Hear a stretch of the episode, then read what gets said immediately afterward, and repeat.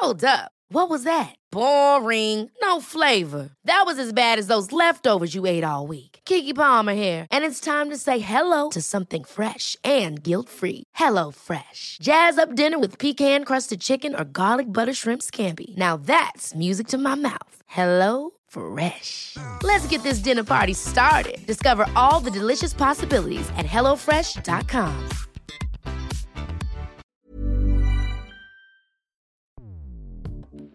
Escuchas. Escuchas. Escuchas un podcast de Dixo. Escuchas Bien Comer con Fernanda Alvarado.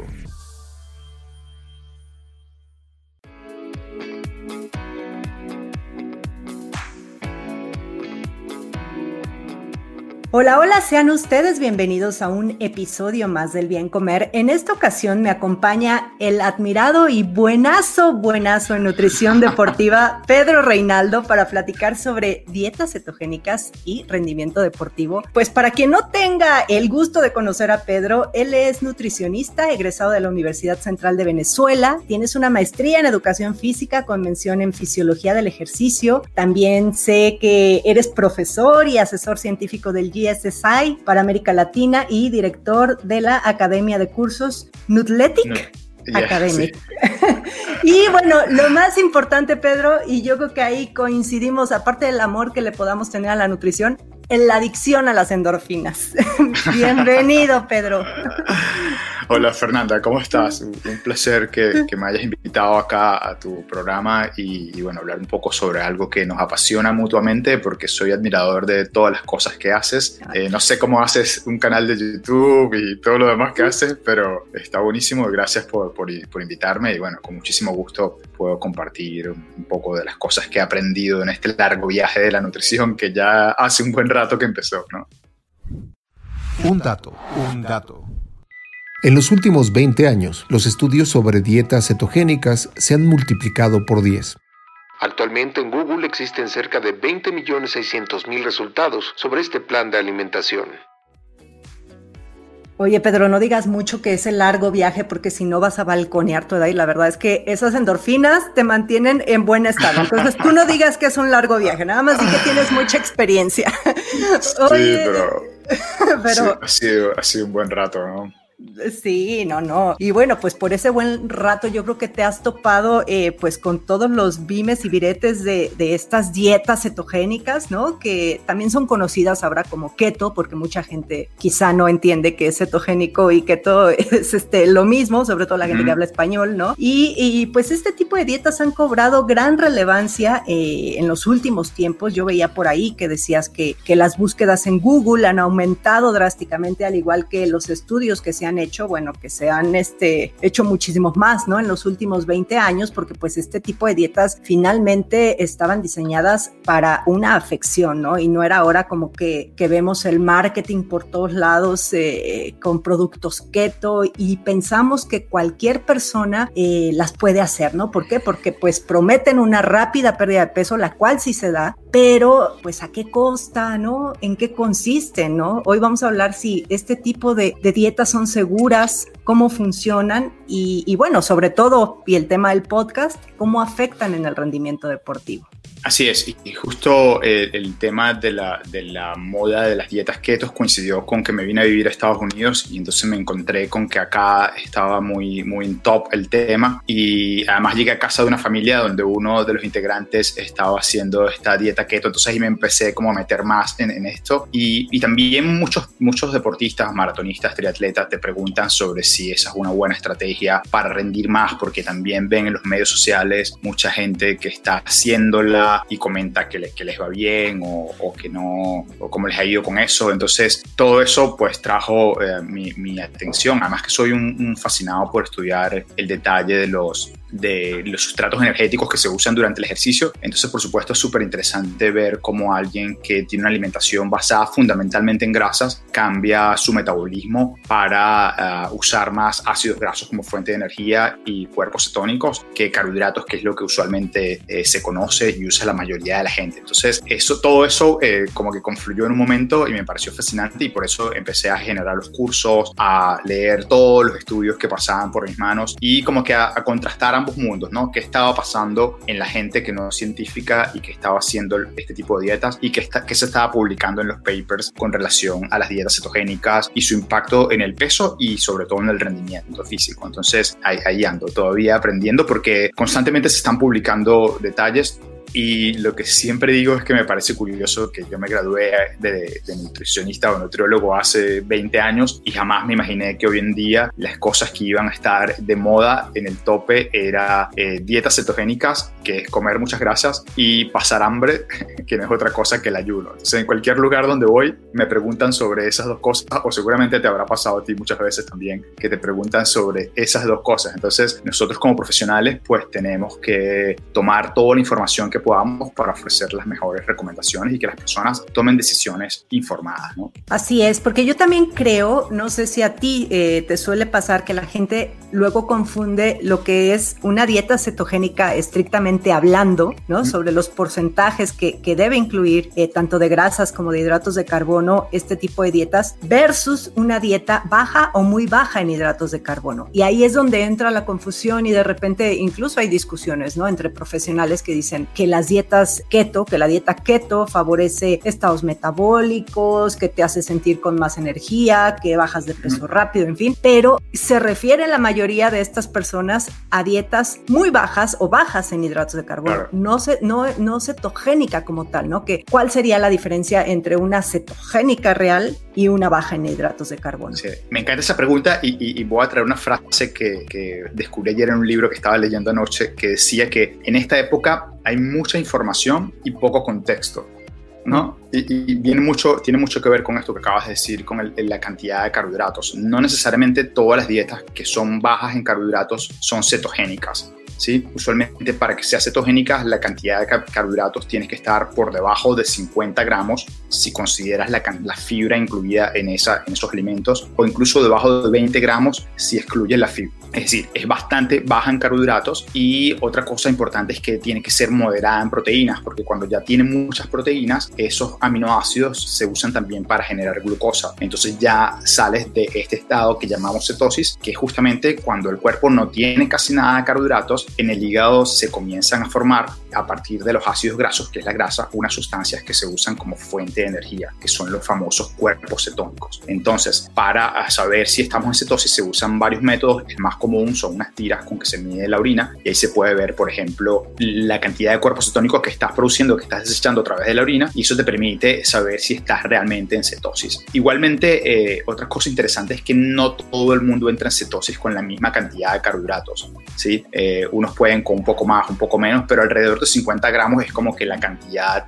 digamos, eh, generalmente aceptada en la cual puedes estar dentro de cetosis. Entonces, la cetosis tiene un componente muy importante que apenas se está entendiendo bien cómo funciona, que es sobre la regulación del apetito y esa es una ventaja del tema de estas dietas cetogénicas, ¿no? Entonces hay dos cosas que convergen. Una, si tienes una alimentación muy alta en grasas y que tiene proteínas, son alimentos que sabemos que producen mucha saciedad te sientes satisfecho durante un buen rato. Entonces eso te ayuda a reducir el apetito. Y lo otro que se está viendo ahora es cuál es ese efecto que tienen los cuerpos cetónicos en el cerebro como generador de esta ausencia del apetito. Entonces esas dos cosas, por cualquiera de las dos razones, hacen que las personas durante el día coman menos, en consecuencia consumen menos calorías y en consecuencia bajan de peso. ¿sí? Pierden más peso en la primera parte porque pierdes glucógeno y el glucógeno está acompañado de agua. Entonces, los primeros días se nota una pérdida de peso impresionante. De hecho, incluso las personas comienzan a orinar también mucho y eso hace que pierdan muchos líquidos y, por supuesto, bajan de peso rápido. Pero es una pérdida de peso de líquido, de agua, no necesariamente de grasa corporal. La grasa corporal se va a perder en la medida que vayas acumulando semanas, reduciendo tu balance de calorías porque comiste menos con este tipo de alimentación. Entonces digamos que eso podría ser una ventaja. Se ha usado también para, como decía antes, para ver si los atletas rinden más usando este tipo de alimentación y, tiene muchísimo sentido si nosotros comparamos la cantidad de reserva de carbohidratos que tenemos en el cuerpo con la cantidad de reserva de, de energía en grasas que tenemos, hay muchísima más grasa como para rendir durante mucho tiempo. Por eso se pensaba que en deportes de larga duración, estamos hablando de Ironman, estamos hablando de carreras de ultra resistencia, los deportistas podrían beneficiarse de no tener que usar carbohidratos para mejorar el rendimiento. Eso sería no usar carbohidratos durante el entrenamiento y tampoco usar carbohidratos cuando estás corriendo o estás compitiendo. Es decir, olvídate de bebidas, olvídate de geles, porque estarías entrenando a tu cuerpo para usar esas grasas como fuente de energía durante lo largo de estas carreras. Entonces, eh, se hicieron un montón de estudios. Quizás uno de los mejor elaborados es uno que se hizo en el Instituto Australiano del Deporte, que recientemente se replicó y es algo rarísimo porque usualmente los estudios no se repiten, pero eso demuestra lo, cuidadoso que fueron diseñando este estudio, en el cual se usaban un modelo muy interesante que era justamente estudiar marchistas, estos que hacen caminata olímpica, que es la prueba más larga del programa olímpico, una prueba que puede durar aproximadamente cuatro horas, entonces ahí tendríamos eh, un evento de larga duración, de no necesariamente tan alta intensidad, donde además los, los, los marchistas no pueden hacer un sprint como se hace, por ejemplo, pueden hacer los maratonistas al final rematar los ciclistas, porque por el tipo de deporte el sprint no, no está permitido tener en el aire los dos pies, es una de las reglas de, de, este deporte. Entonces, digamos que tenían un montón de características que hacían el modelo bastante bueno para evaluar atletas, además que se hizo en un campamento de entrenamiento con atletas de muy alto nivel, es decir, un montón de condiciones ideales para probar las dietas cetogénicas. Otra cosa interesante que se hizo es que se, se colocó a los atletas durante tres semanas para procurar que tuvieran adaptaciones a estas dietas cetogénicas lo, interesante es que cuando compararon usar dietas cetogénicas con una tradicional alta en carbohidratos, vieron que los atletas mejoraban en ambas condiciones y se sabe que fue por el entrenamiento. ¿Sí? Ahora, cuando comparaban lo que fue la dieta cetogénica con la dieta alta en carbohidratos, vieron que cuando hicieron el rendimiento, la prueba con la dieta alta en carbohidratos, ese grupo rindió un 6.6% más rápido. Y el grupo que estaba haciendo la dieta cetogénica eh, tuvo una reducción del rendimiento que en promedio fue de 23 segundos menos. 23 segundos en ese nivel eh, puede ser fácilmente la diferencia entre estar sentado eh, en, la tribuna viendo la premiación o estar teniendo la medalla de oro cuando estamos hablando de atletas de, muy alto nivel competitivo. Entonces, digamos, los estudios más controlados no han demostrado que hacer una dieta cetogénica eh, es mejor para mejorar el rendimiento de aquellas personas que compiten.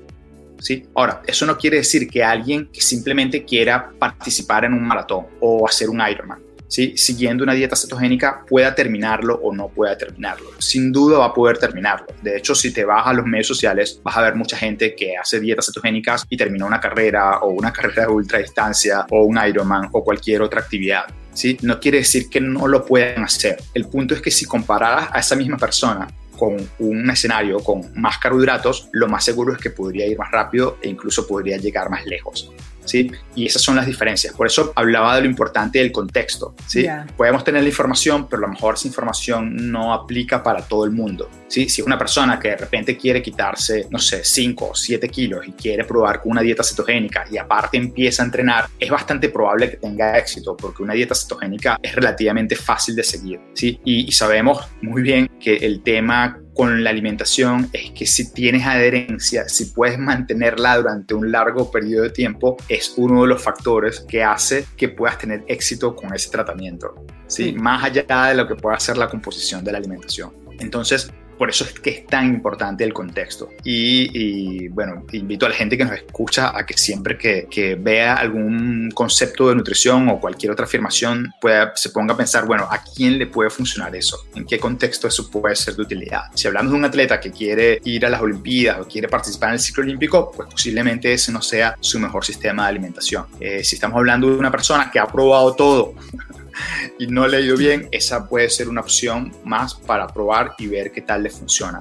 ¿Sí? Pero eso no quiere decir que eso le funcione a todo el mundo, ni para mejorar el rendimiento, ni para mantener una pérdida de peso a largo plazo. Porque luego está el detalle de que aún no sabemos a largo plazo qué efecto puede tener una alimentación cetogénica que usualmente incluye un 70% de grasas, ¿sí? Comparado con lo que puede ser lo tradicional que es debajo de 30% de grasas, qué efecto a largo plazo puede tener eso, digamos, en 5 o 10 años en personas que hacen este tipo de alimentación con dietas cetogénicas, ¿no? Hasta ahora los datos muestran que no es tan grave como pensábamos hace mucho tiempo, sí, como pensábamos hace 20 años cuando yo me gradué, no es tan terrible, pero obviamente va a depender de cada caso. Sí, una de las cosas que preocupa, por ejemplo, es el tema del colesterol. Hay muchos de los estudios con deportistas, eh, se ven muy pocas modificaciones en el colesterol y cuando suben están todavía dentro de rangos normales. Pero hay casos de personas que son más sensibles a aumentar su colesterol, entonces en ellas habría que tener mucho más cuidado, especialmente seleccionando el tipo de grasas que sería más beneficioso para evitar que aumente el colesterol, ¿sí? Pero nuevamente, el contexto marca la diferencia. Y también otro punto que yo creo que para cualquier deportista es importantísimo es, eh, bueno, la composición corporal, ¿no? Porque digo, más allá de, de, la energía y aunque la ruta metabólica yo digo que es muy costosa, ¿no?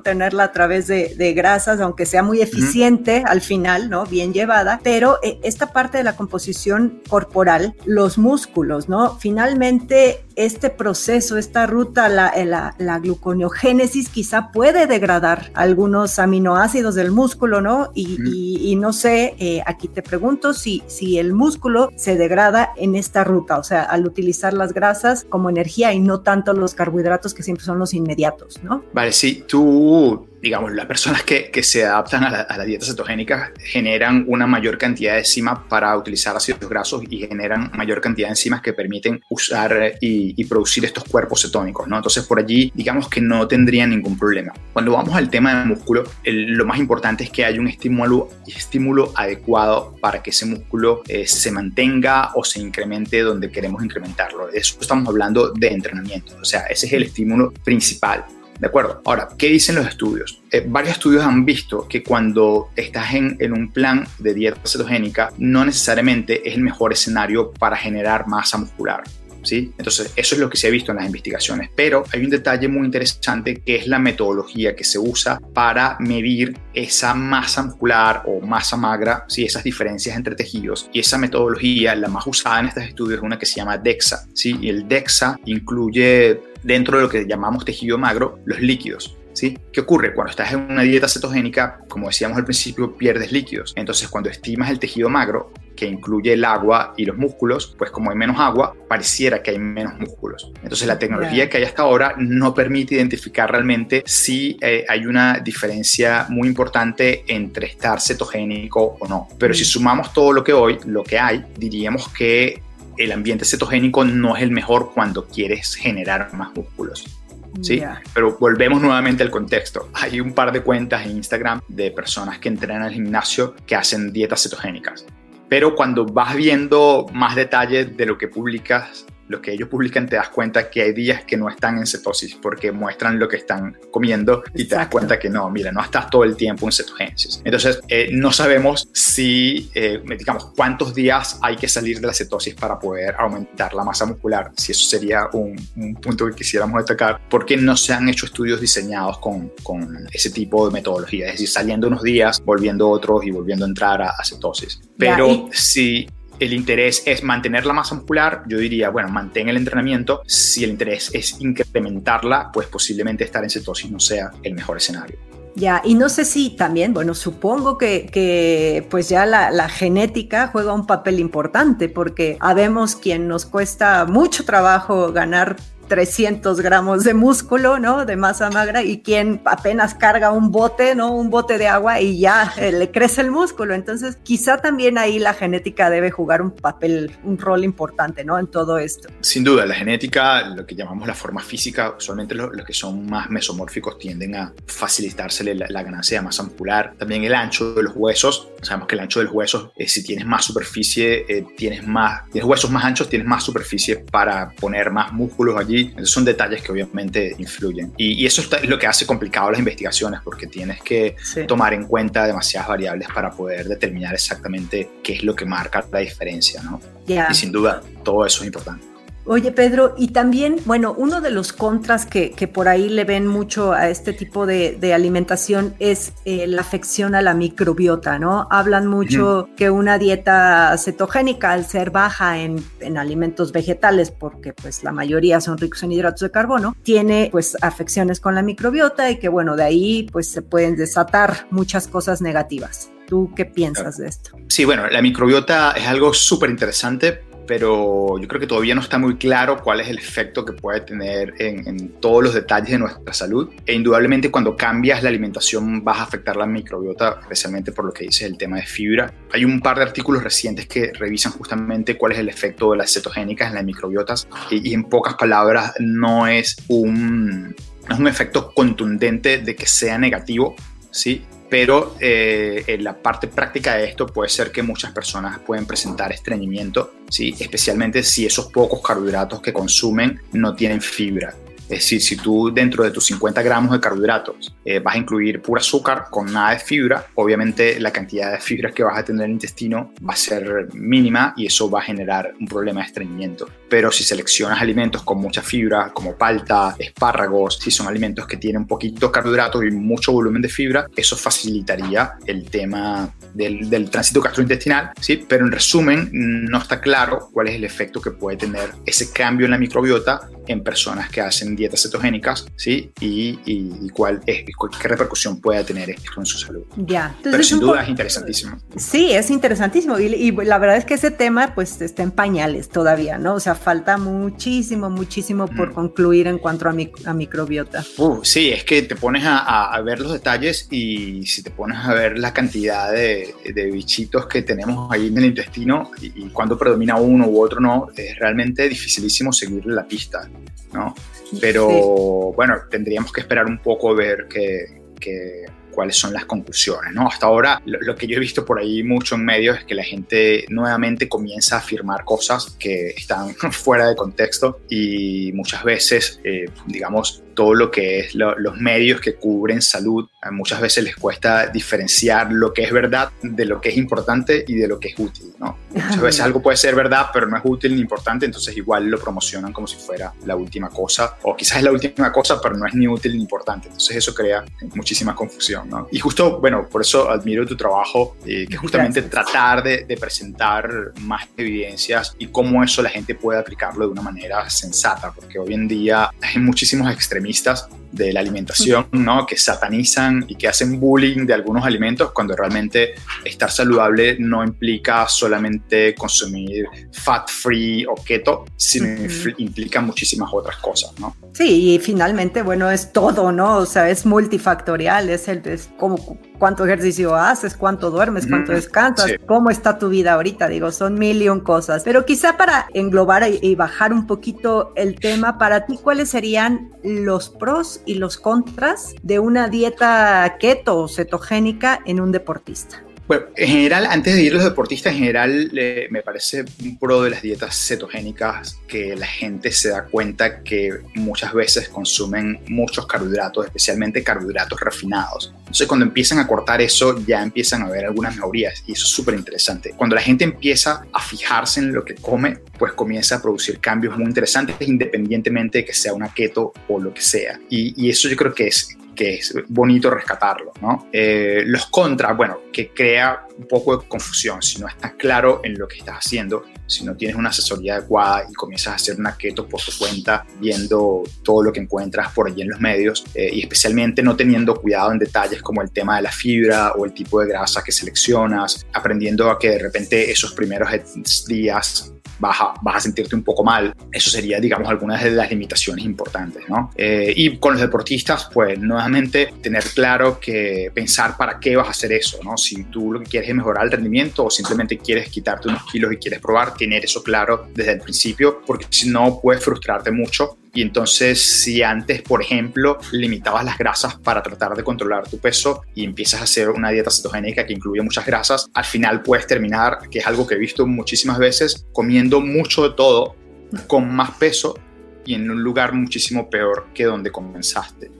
Sí. Entonces, por eso es que hay que tener muchísimo cuidado porque empiezas a mezclar cosas y al final tienes un monstruo que es peor que el monstruito que tenías cuando empezaste, ¿no? Ya, y también esta cuestión de, de pues no irse a, a, la red social ni a lo que ven ahí eh, publicado, porque pues un plan de alimentación tiene que ser diseñado personalmente por mil y un factores, ¿no? Y sobre todo esta parte del mantenimiento. Para mí, siempre lo digo que el éxito de una, de una buena dieta es eh, el mantenimiento sea, el mantenimiento te puede llevar hasta dos años. Bajar de peso es muy fácil, muy, muy fácil. Te pones una de estas dietas y te aseguro que en un mes te vas a ver distinto, pero mantener ese peso y estar saludable y poco a poco reincorporarte a la vida, porque pues no podemos estar de puro, de, a, keto toda la vida, ¿no? Porque como dices, ni siquiera sabemos los, los, las consecuencias a largo plazo y no creo tampoco que sea un estilo de vida, aunque por ahí de repente lo venden como estilo de vida, no, no lo creo. Sí. Pero pues esta parte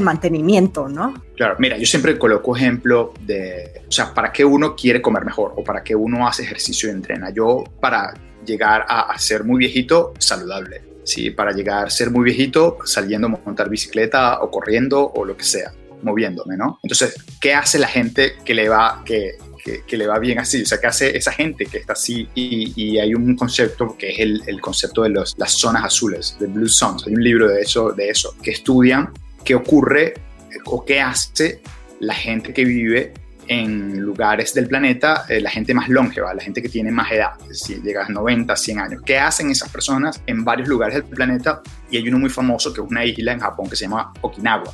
¿sí? ¿Qué hace esa gente? Hace mucha actividad física, no van al gimnasio ni corren maratones, pero están caminando, montando bicicleta, hacen el jardín. Eso mucha actividad física. Segundo, comen muchos vegetales, pero muchos sin llegar a ser necesariamente vegetarianos o veganos, ¿sí? Consumen poca proteína animal, pero consumen proteína animal y muchísimos vegetales. Y la tercera que para mí fue sorprendente es que tienen una red de amigos ¿sí? Eh, de hecho, eso tiene un nombre japonés que ahora no recuerdo, pero es como un grupo de seis personas o más que como que se prometen cuidarse hasta que se mueran una cosa así. Entonces, se, se, digamos, tienen un grupo social muy importante y eso eh, esas cosas son las que se estima que ayudan a que ellos vivan más. Entonces, fortalecer nuestras relaciones sociales es importantísimo. Fíjate que estamos saltando de la alimentación a algo que incluye eso, el tema de la actividad física y el tema de consumir vegetales. Entonces, yo creo que si hacemos esas cosas, y eso es algo que se ve en otras sociedades que también son longevas, eh, aunque no necesariamente coman lo mismo, pero sí se ve que su, su, red social y el tema de moverse todo el tiempo, ser activos, son importantes. Si hacemos esas tres cosas, pues es bastante probable que estemos saludables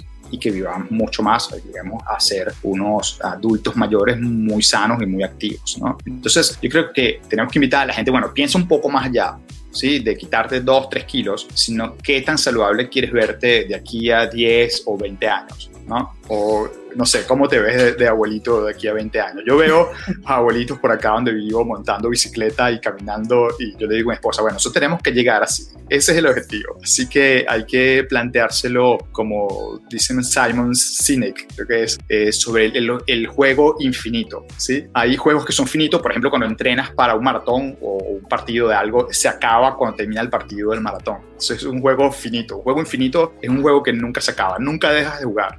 Sí, bueno, hasta que te mueres, claro, ¿no? Entonces hay que pensar en ese juego infinito. ¿Cómo me puedo yo mantener de manera infinita comiendo cosas que me gustan, cosas saludables eh, durante mucho tiempo. ¿sí? Haciendo mucha actividad física, hay días que me quedo en mi casa tirado en la cama o viendo televisor todo el día, pero hay muchos otros días donde estoy moviéndome. ¿sí? Porque es un juego, como digo, infinito, o sea, no se va a acabar nunca. Entonces, un poco esa mentalidad yo pienso que es algo que deberíamos promocionar más para que la gente no se obsesione con algo de manera tan intensa, ¿sí? Que le haga modificar todos sus hábitos por un mes, dos meses. Exacto. Con suerte un poco más, ¿no? Sí, me encanta cerrar con esto, que, que vean la alimentación como, como estilo de vida y no una cuestión de vanidad.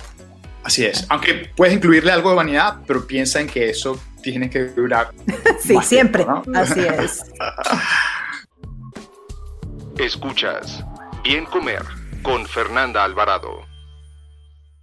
Pedro, qué buena charla tuvimos, la verdad, ojalá que, que, no sea la última vez que te tenga por acá. Seguramente los, los escuchas van a estar muy agradecidos porque todo lo que dices siempre es con evidencia, es actualizado y bueno, tu larga trayectoria, como lo comenzaste diciendo, este, pues eh, lo, lo, pudieron notar. ¿Por dónde andas, Pedro? ¿Qué estás haciendo ahorita? ¿Estás dando cursos? ¿Dónde te puede encontrar la gente? Sí, bueno, mira, lo que, donde estoy más activo ahora es en Instagram, en mi cuenta PRE I-N-A-L o pueden googlear mi nombre en internet, pedroreinaldogarcia.com y llegan directo a mi blog. Igual estoy haciendo unos cursos, me, divierto mucho haciendo eso, eh, en una página que se llama nutletic.com es N-U-T-L-E-I-T-I-C.com. Allí pueden ver los cursos que, que que hago. Eh, tengo dos cursos sobre dieta cetogénica, justamente eh, de lo que hemos comentado hoy, pero hay otros cursos también. Hay varios cursos para colegas nutricionistas que he comentado allí contando un poco de mi experiencia. Y bueno, en esos tres lugares, con muchísimo gusto, pueden contactarme y, hacer o ver un poco de las cosas que hago. Bueno, pues ya saben, este, yo también por ahí voy a, estar posteando tus, donde te puedan encontrar. Y otra vez, muchísimas gracias, Pedro. Ahora este podcast está muy internacional porque ahora tuvimos a alguien de Venezuela. Semana pasada tuve a alguien de España, este, y bueno, pues eso está muy bonito, que, que muchos nutricionistas importantes de todos lados estén llegando al bien comer, cosa que te agradezco muchísimo. Y pues ya saben que yo estoy en Instagram y en YouTube como bien comer. Gracias, Pedro. Bye. Gracias a ti, Fer.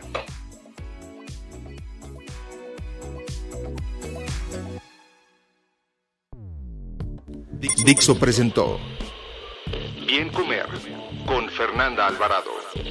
La producción de este podcast corrió a cargo de Verónica Hernández. Coordinación de producción, Verónica Hernández. Dirección General, Dani Sadia. Las opiniones expresadas en este programa no pretenden sustituir en ningún caso la asesoría especializada de un profesional. Tanto las conductoras como Dixo quedan exentos de responsabilidad por la manera en que utilizan la información aquí proporcionada. Todas las opiniones son a título personal.